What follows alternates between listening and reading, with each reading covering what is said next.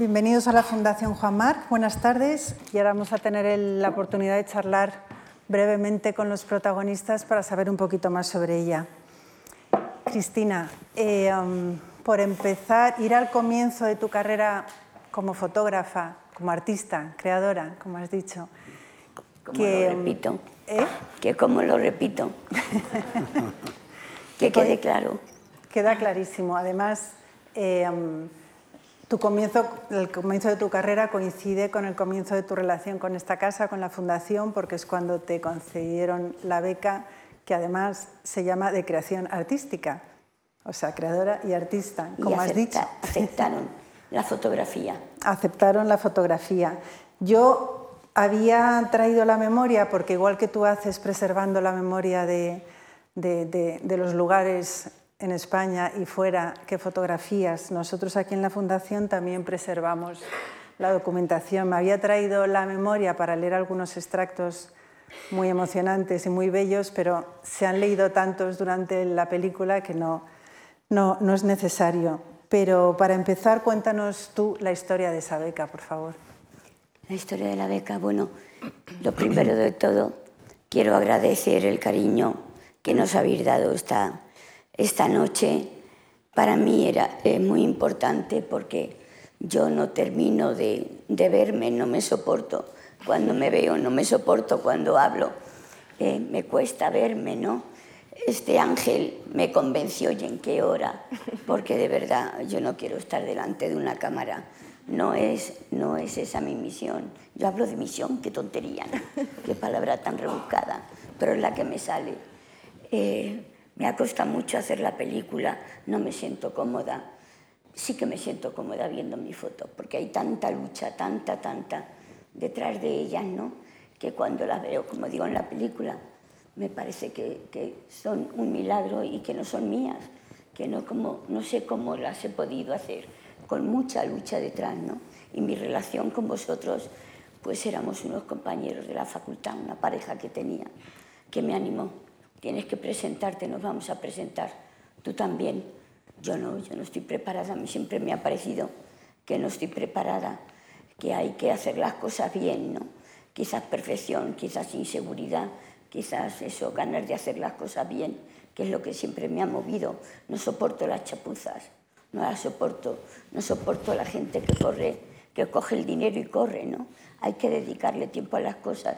Y bueno, me convencieron, nos ayudamos y ellos pues se la merecían todo, se la merecían tanto como yo más, me la dieron a mí, no sé por qué, con lo ignorante que era, con 23 añitos, pero si no sabía nada ni de fotografía, ni, ni de la vida, ni de nada. Y me la dieron a mí, me hubiera gustado conocer al jurado, me hubiera gustado conocer al, al presidente, porque recuerdo que coincidió con la muerte de mi padre y me mandó una carta tan, tan sensible y tan bonita y porque él ha tenido la culpa de que al final me haya convertido en pintora, en, uy, en pintora, perdón, en fotógrafa. No en pintora, sino en fotógrafa. Y, haya dejado la, la, fotografía, ¿no? Y yo creo que fue decisivo que para mí, pienso que para muchas otras personas esas becas, pero cuando eres tan joven y estás tan necesitado de todo, con tantas dudas de todo, y te viene eh, la credibilidad de gente sabia que confía en ti, que te dan el apoyo, que, te hacen una, que hacen una exposición donde por primera vez puedes mostrar tu obra con otros becados, eh, buenos todos.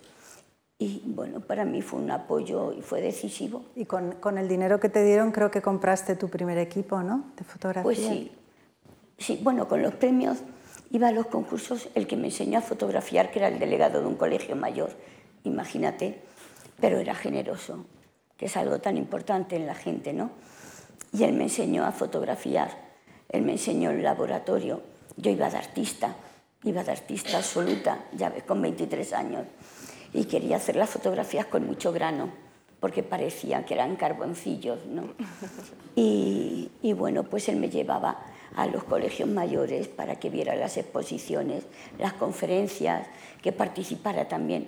Y así fuimos comprando el, eh, la primera cámara, nuestros padres nos regalaron por Reyes la ampliadora, eh, revelábamos la familia en la cocina, esperábamos a que todo el mundo se acostara y allí revelábamos. Después de la cocina pasé al cuarto de baño. Nunca he tenido un... El cuarto de baño ya adaptado, gracias a la generosidad también de mis hermanas, que se encontraban con fotos por todas partes.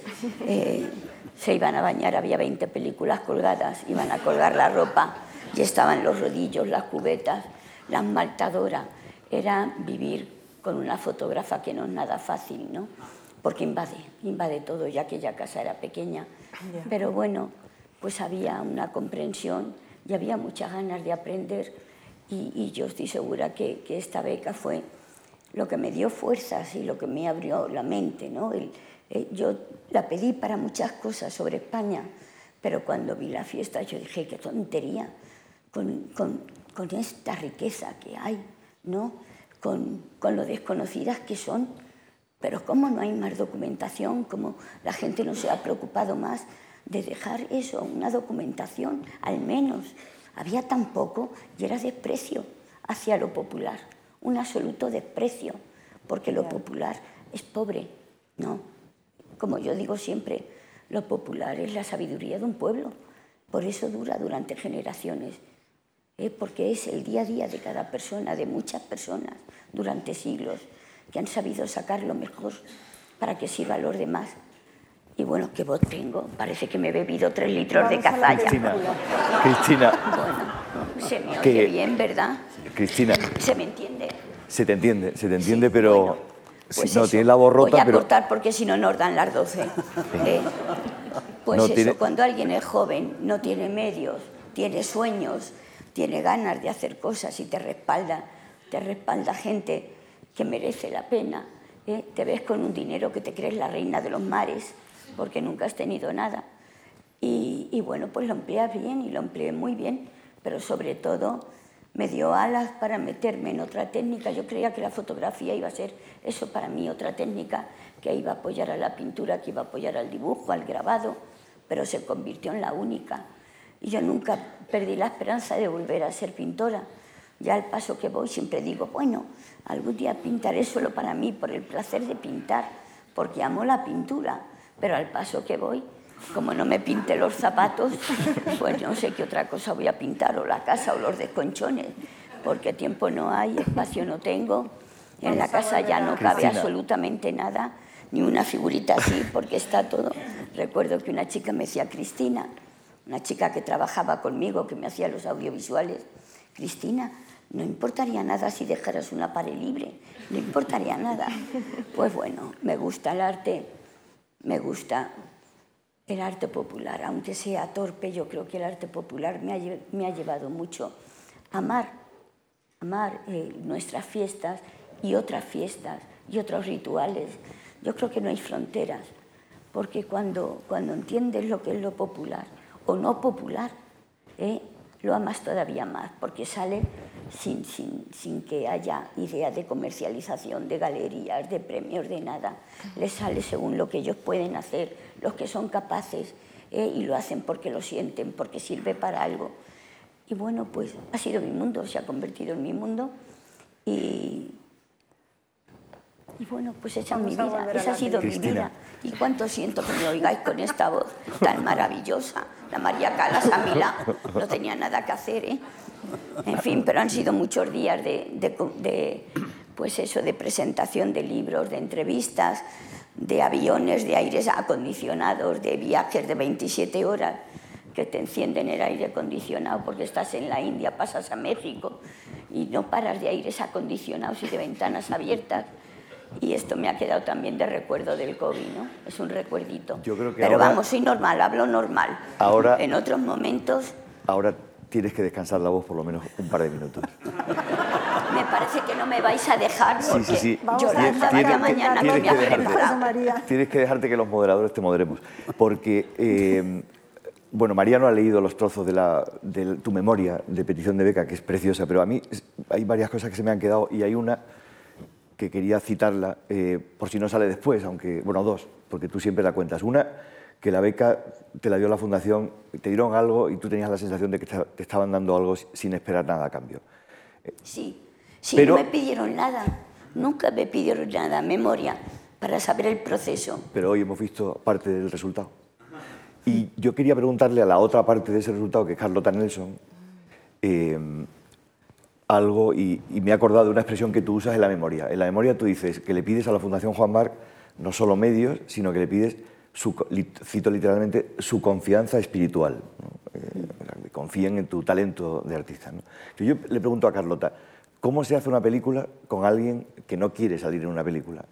que no quiere ser protagonista de una película. ¿Cómo lo has convencido? ¿Cómo has conseguido que lo que otros y otras han intentado y no han conseguido, tú sí lo has conseguido con José María, que después también hablará y contará? Bueno, yo conocí a Cristina en una tormenta de arena, en, un festival en, Nevada, en el festival del Burning Man, y aunque yo había, eh, yo conocía su, obra en el 89 cuando se publicó España Oculta, Em, recuerdo que, teníamos muchas copias de, ese libro en casa porque a mi madre le gustaba regalárselo a los amigos extranjeros que venían de visita y yo me pasaba horas, horas viendo esas fotos, me, me, fascinaron y yo creo que de hecho me, llevaron un poco al mundo audiovisual, ¿no? al mundo del cine. Y muchos años más tarde, en el 2001, em, estando yo haciendo un reportaje del Burning Man en, Estados Unidos, eh, alguien de la organización se acercó y, me, y nos dijo, oye, tendríais que ir al campamento ya porque se avecina una tormenta de arena y vais a perder visibilidad y, se os van a estropear las cámaras y, lo mejor es que os, os vayáis. Mm, y, nada, de camino al campamento veo una figura agazapada en el suelo, con el viento dándole, y yo creo que incluso estaba sacando fotos y, me acerco para ver si estaba bien y, a ver si sabía lo de la tormenta. Y, bueno, nos pusimos a hablar, enseguida mm, Cristina y yo empezamos a hablar en español y, eso le, le, encantó a ella, ¿no? ¡Ay, qué bien, niña, alguien que hable español!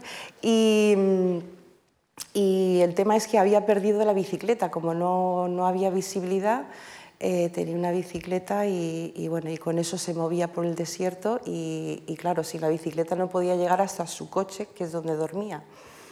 Y le dije, bueno, no te preocupes, tú vente con, con nosotros al campamento y cuando amaine la tormenta ya buscaremos tu, te ayudamos a buscar tu bicicleta, tu coche. Y creo que al, al, cabo de unos días, eh, el cámara que iba conmigo le pregunta a Cristina, pero tú, ¿cómo te llamas? Cristina.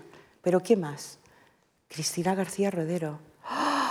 Cuando yo escuché eso, bueno, me abalancé contra ti, yo, vamos, no, no, no, no, le he roto las, las, costillas de milagro, porque claro, para mí era mi, mi ídolo y, tenerla allí conmigo y, bueno, maravilloso.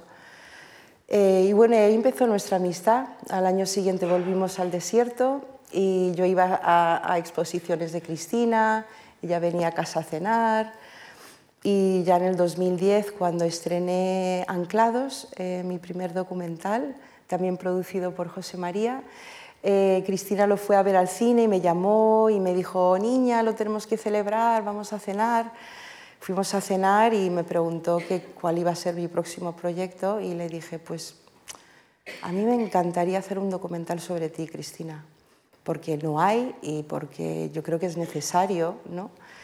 Y bueno, me, me, me cayó una bronca de Cristina, pero conociéndome cómo me haces esa propuesta, si mi trabajo es detrás de la cámara, no enfrente, que yo no hablo bien, que qué interés va a tener, que lo mío son las fotos. Y, bueno, como es así de, generosa y maravillosa, al final de la cena yo creo que me debió de ver con cara triste y, y me dice, niña, pero a ti te haría ilusión. Y digo, hombre, claro que me haría ilusión y creo que además es muy importante. Y dice, bueno, pues venga, si te hace ilusión, lo vamos a hacer. Y eso fue en el 2010. En el 2010, que no empezamos a hacerlo hasta el 2019. ¿Y cómo ha sido filmarla si no le gusta nada estar al otro lado de la cámara? Bueno, más que, más que eso, porque Cristina cuando, cuando está trabajando entra en una especie de trance y se olvida un poco de todo. Lo difícil fue seguirla al ritmo de ella, porque aunque doblaba la edad media del equipo de rodaje, íbamos literalmente con la lengua afuera. Eh, de hecho, bueno, yo, creo que fuimos aprendiendo a cómo trabajar juntas sobre la marcha. ¿no? La, la, primera fiesta a la que llegamos con Cristina, me acuerdo que fue poner el coche, aparcarlo y abrió la puerta y dijo hasta luego y se fue. Y nosotros, pero si ni siquiera está microfonada. Pero bueno, y entonces eh, bueno, fuimos aprendiendo eh, y, ya la microfonábamos como horas antes de llegar. Y, de hecho eh, ahí descubrimos que los, los, los sonidistas que nos acompañaban no solo tenían la labor de registrar todo lo que decía eh, Cristina, sino que eran auténticos GPS de Cristina, porque la perdíamos con mucha facilidad, se mueve a un ritmo vertiginoso y como es chiquita, se mete ahí en la marabunta y la pierdes. Entonces los sonidistas me decían, Carlota, escucho llamaradas, debe de estar donde las hogueras, o escucho los tambores, debe de estar allí. ¿no? Y yo, creo que lo más difícil en el rodaje, aparte de, tener que meternos fuego con la brea, ¿no? Eh, cosas que para Cristina son cosas muy normales, eh, fue eso, seguir el ritmo de ella. Ella puede trabajar 10, 12 horas seguidas eh, sin problema. Y, bueno, después de las fiestas la dejábamos en casa y al, cabo de un par de días todo el equipo como en horizontal como... Y, yo llamaba a Ana y Alicia eh, y para hablar con Cristina, a ver cómo estaba. Eh, y me decían, no, no, si está en Brasil. ¿Cómo? ¿Pero cuándo se ha ido? Ayer, pero si es que acabamos de llegar. Y es así, es así. Bueno, José María, José María, que eres fundador y presidente de Wanda Films y con muchos años de experiencia y financiando proyectos, películas, que es algo que todos sabemos que es muy complicado, levantar dinero, como decís vosotros, para una película y supongo que más para una biografía documental y de un artista. ¿Cómo te convencieron desde el 2010, desde el 2010 hasta el 2019, que creo que fue cuando comenzasteis a encontrar fondos, financiación? ¿Cómo te convencieron y cómo convenciste tú a otros?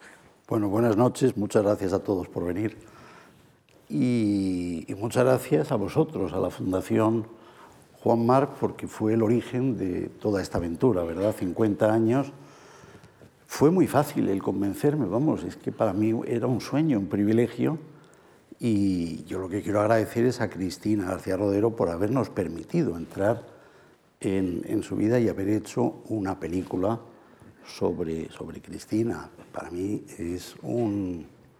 No sé, estaba pensando, ¿qué, qué importa? Es que hay tantas cosas importantes de Cristina, pero yo diría es una gran artista española, que es algo tan importante, de las grandes, y una referencia para presentes y futuras generaciones. Porque fíjate, yo estaba pensando, a mí qué, qué me gustaría eh, que mis hijos y mis nietos, y todo aquel que quiera encarar cualquier trabajo importante, ¿verdad? Pues esta película, porque es una referencia. Cristina dice que no sabe hablar. Yo estaba pensando que debíamos hacer un, un libro de tus citas.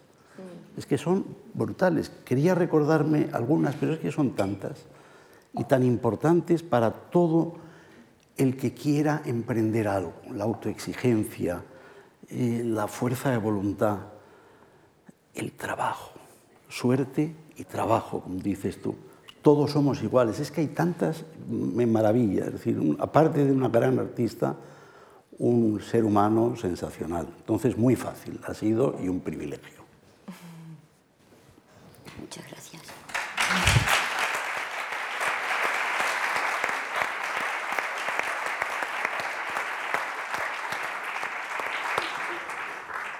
¿Has descansado la voz? ¿Eh? ¿Has descansado la voz? que va, fíjate, cada vez peor. sí, es igual, pero bueno. Mientras me quede un de, voz que, pueda hablar. O a lo mejor es una disculpa que tengo y que pueda hacer uso para no hablar con esta maravillosa voz. Que le hemos preguntado a Carlota que cómo ha sido convencerte, mm, filmarte, seguirte, en fin, encontrarte cuando te perdías. ¿Y qué ha sido para ti de pronto ver que, estabas haciendo tu trabajo, como hemos visto eh, en muchos sitios del mundo, pero que te estaban siguiendo, que te estaban filmando? ¿Qué, ¿Qué has aprendido de ese ejercicio? Bueno, yo paso mucha angustia cuando veo la película, cuando me veo a mí. No paso mucha angustia, paso pues como alguien que va a estrenar algo, ¿no? Como cuando por primera vez se abre el telón y, y te juegan mucho, ¿no? Pues yo tengo unos nervios espantosos, me entran miles de dudas si he hecho bien, si no he hecho bien, no sé eh, por qué habré dicho el ojo como una breva, pero que es así siempre. ¿no? Cuando yo hablo de mis ojos, es que por la mañana parecen como breva, pero en la película queda horrible y yo me asusto, ¿no? Eh, cosas de ese tipo, todo, todo la autocrítica que tienes te sale, ¿no? Y entonces sufres, lo pasan mal, pero eh, cuando ves la inteligencia de una mujer y sobre todo cuando yo veo el trabajo que hay, no, es cuando me quedo tranquila. No ha habido una mujer que ha tenido el valor de seguirme y Carlota eh, no sabía hasta qué punto eras inteligente, pero sabía que eras una muy buena gente. Y eso es lo que a mí me...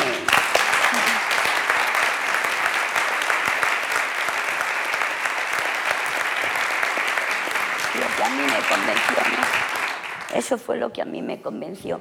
Quiero rodearme de buena gente. No quiero gente, no, no quiero gente que me pueda envenenar, que me pueda hacer parecerme a ellos.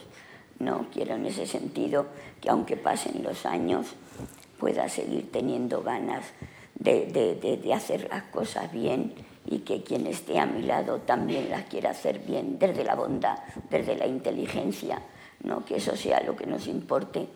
Y confío en ti en ese sentido y yo sé que, que cada vez que te conozco más eh, tienes una eh, elegancia espiritual, que rara queda la frase, ¿no? pero es como, es como te veo. ¿no? Y sabía que contigo no iba a haber nunca ninguna maldad que, que era pues lo que veo, el trabajo de dos personas. Para ti es la segunda experiencia de un largometraje, para mí es la primera. Eh, y, y, bueno, pues yo creo que esa juventud que tenemos ante nuestro trabajo hace que sea más auténtico. Por mi parte, con muchos defectos, a ti no me atrevo a juzgarte, ¿no? pero yo a mí sí me juzgo y veo que hay una novata eh, y que podía haber pensado en cuidar más, pero también es verdad todo lo que hay ahí, ¿no? Cuando me levanto digo, tengo el ojo como una breva. y bueno, pues para bien o para mal ha salido auténtico, con, con defectos, con virtudes, con muchas cosas bonitas y sobre todo ha sido la lucha de dos mujeres que han crecido y que ha habido un hombre que no sé cómo ha confiado a ti porque te conoce a mí. Pues no lo sé, porque la verdad para hacer el trabajo que he hecho se necesita un puntito de locura. Eh, bueno, yo creo que tenemos un equipo maravilloso que están con nosotros y que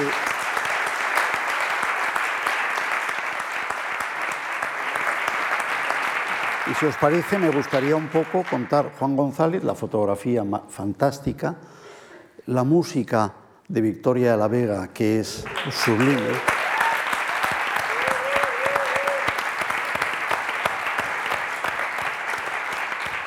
Clara Martínez Malagelada, con una edición, un montaje eh, sublime, ha ayudado también mucho en, el guion. El guion, una vez hecha la película, Clara Maravillas.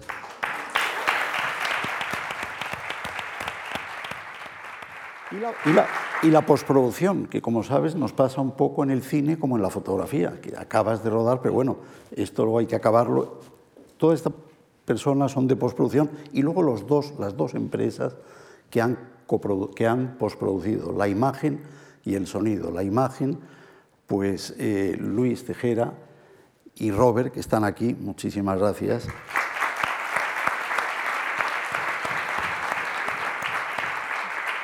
y el sonido, el mago del sonido, que es Juan Ferro y todo su equipo de mil ciclos.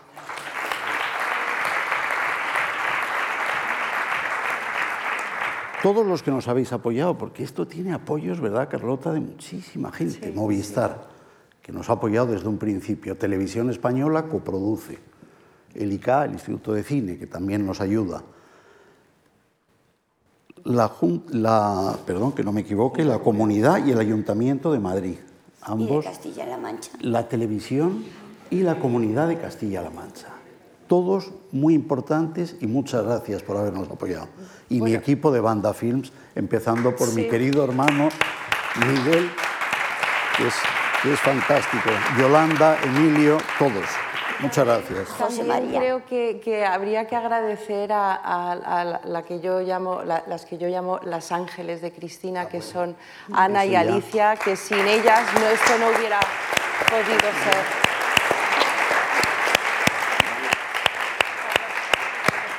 Estamos de agradecimiendo a ellas, desde luego, porque han compartido conmigo muchas horas pero no os olvidéis de los cámaras, de los sufridos cámaras que han soportado brear viendo eh, que les peguen los, con los escobazos, que se tengan que meter en el agua, que les caiga todos los polvos de colores. Me temo que tenemos que ir terminando porque tenemos un tiempo limitadísimo.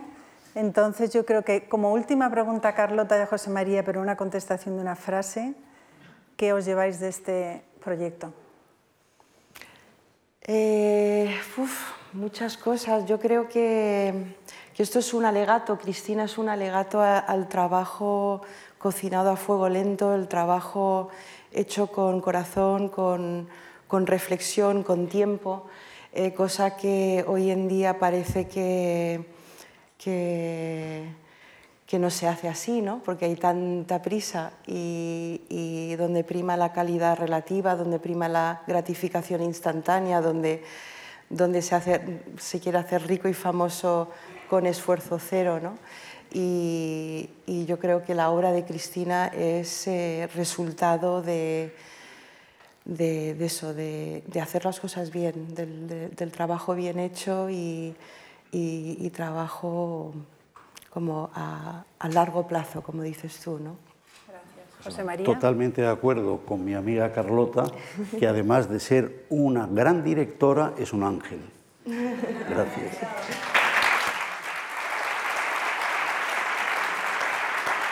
Para terminar, Cristina, para terminar, 1973-2023, han pasado 50 años, hemos visto en el documental claramente que eres una persona absolutamente vital, llena de energía, con la cabeza que no para de, pensar y de, inventar. Y bueno, esta es tu película, el cine siempre lo hemos visto como el mundo de la fábrica de los sueños. Y para terminar te queremos preguntar cuál es tu sueño. Mi sueño, seguir trabajando, seguir teniendo ilusión, eh, dejar un trabajo bien hecho, lo que he dicho ahí. No, no tengo bueno, estar en paz conmigo misma, estar contenta con lo que he hecho, eh, estar feliz, estar tranquila.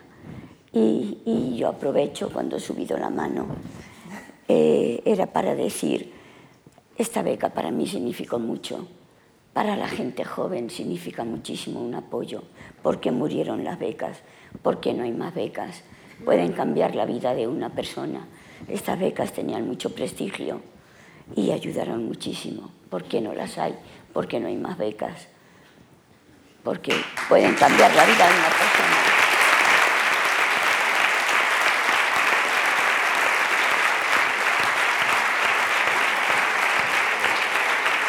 Los artistas, los artistas, los creadores necesitamos ayuda.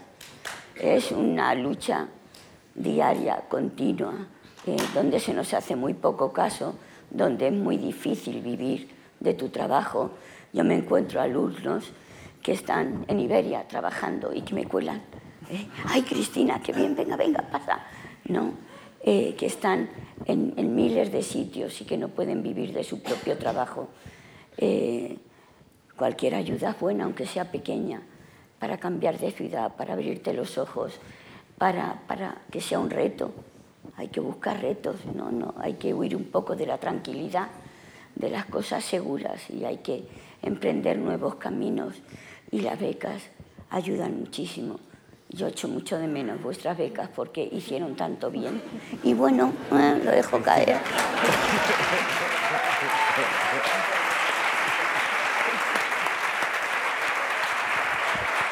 Tenemos, tenemos, tenemos que terminar porque Cristina civilmente ha planteado que le demos otra beca para trabajar los próximos 50 años y producir todavía más maravillas. Pero tú nos has contado una cosa que a mí también me impresionó mucho y es que cuando tuviste la primera beca y hiciste parte del trabajo, pediste una segunda. Y alguien de la fundación te dijo, no te la podemos dar, porque si te la damos a ti, alguien se va a quedar sin beca. Yo recuerdo las palabras, yo siempre digo, no, yo que tu forastera no la pediría. No me lo dijeron con esas palabras, pero me dijeron, mira Cristina, es muy difícil que te volvamos a dar la beca, porque en ese momento me ofrecieron ser profesora en artes y oficios y yo no quería ser profesora, sabía que esa iba a ser mi fin, lo sabía porque no valgo para los negocios, soy nefasta, eh, eh, soy muy poca chica, pues eso, eh, práctica, no, el tiempo no cuenta para mí. Entonces me ofrecieron y yo dije al director, quiero pensarlo, deme tiempo para pensarlo. Entonces me vine aquí y yo sabía que había encontrado lo que yo quería y quería continuar, no había hecho nada más que empezar, yo sabía todo lo que me quedaba y vine y pregunté, ¿hay alguna posibilidad? Y me dijeron, Cristina, tú ya has tenido esa oportunidad, los demás también necesitan tener otra oportunidad, así que no pienses en ello, no te la vamos a dar, por muy buen trabajo que hagas, que otros tengan otra ocasión de poder salir adelante. No, enfrió tu agradecimiento, ¿no? ni tu, entusiasmo. Que no enfrió tu agradecimiento ni tu entusiasmo. O sea que, que, te lo tomaste con mucha deportividad. Tenemos ah, pues que terminar. Sí, fui a arte y oficios y dije, pues sí, pues sí. Voy a ser profesora. Sí. Y 33 años. Y mira. Y por los ojitos, que me convertí en un camaleón. ¿no? Uno miraba para el norte, otro para el sur, se movían de manera diferente y era muy difícil poder dar clases así. Entonces, pues, pues se me olvidó lo que estaba diciendo, porque ya es la hora, ¿no? Tenemos que terminar, pero, pero queríamos y con decir esta voz es que me voy a ir con un recuerdo eh, cuando tengo la oportunidad de daros las gracias, que tenga esta voz de cazallera. Muy de película de cine negro. Que parece que me he pasado toda la noche sin dormir. Nada. Pero han sido las entrevistas y los aires acondicionados. No te preocupes. Y el fresquete. No te preocupes cambiante. por la voz. Eh, una beca no, porque desde que en este país hay tantas becas como hay, eh, la Fundación cubrió ese, esa parcela. Sí, sí hay. sí hay. Y, pero en cambio ha, pasado una cosa bonita también eh, en el proceso de, digamos, a partir de que, de que, José María y Carlota y tú pues acudierais a la Fundación y vierais la documentación de la beca y, y finalmente pues la película se preestrenara aquí, tuviéramos esta charla contigo. Y es que salió de una manera natural, que ese libro al que eh, os habéis referido, que es inencontrable, del que Castro Prieto decía, me han ofrecido dinero incluso por mi ejemplar lleno de anotaciones, eh, está agotado. Y eh, bueno, digamos que la película va a tener una especie como de secuela que va a ser que se va a volver a editar. España.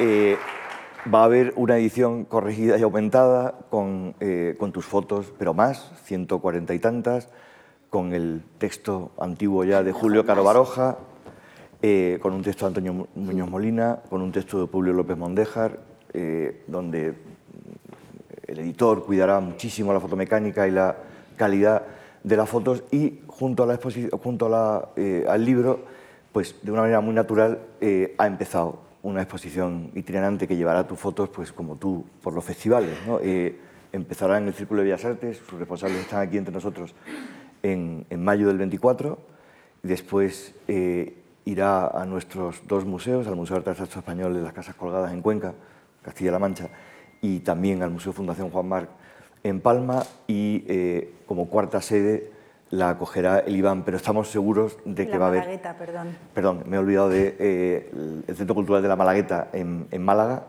junto a la Plaza de Toros, y seguro que en cuanto se ponga en marcha eh, esa especie como de integral de España oculta, le van a salir muchos novios eh, en España y fuera de España eh, para volver a, a ver España oculta como exposición.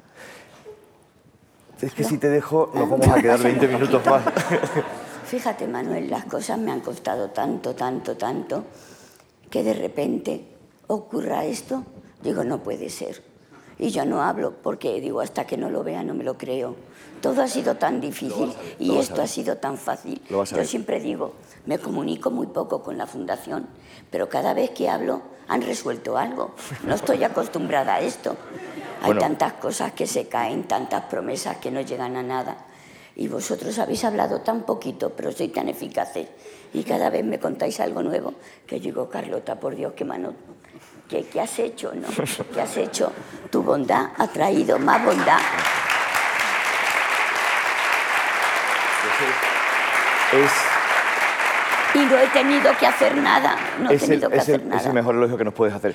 Tenemos que terminar. Eh, quería decir algo, es decir algo bonito de vosotros. A- ayer presentamos un libro en nuestro museo en Palma, un libro que se llama Un extranjero llamado Picasso, eh, traducido al español, cuya autora es Annie Cohen Solal. Eh, y en la presentación salió, salió una frase de Silvia Plath que decía que un poema es como un puño cerrado porque concentra el lenguaje, concentra los sentimientos. Una novela es como una mano abierta porque eh, digamos, hay, hay diferentes caracteres, argumentos, líneas que salen hacia un lado y a otro, y que de alguna manera, pues escribir una biografía, eso en parte es una biografía de Picasso, es como, como dos manos que se, que se aprietan, ¿no? la mano del biografiado y la mano del que hace la biografía. ¿no? Y creo que se podría aplicar también a lo que habéis hecho los tres con la, con la película. Eh, citaba a Ani a, a un ceramista muy joven que enseñó a Picasso, a Picasso ya mayor, Picasso ya de 70 y muchos años en Vallauris, y Picasso le decía, usted no podría hacer lo que hace sin mí, pero yo tampoco podría hacer eh, lo que hago sin usted. Eh, es decir, eh, ellos no podrían haber hecho la película sin tus fotos, pero la película no existiría sin ellos. Eh, de manera que si la biografía es un apretón de manos, pues probablemente esta película ha sido una especie como de abrazo fraternal a tres y yo creo que con esto tenemos que terminar.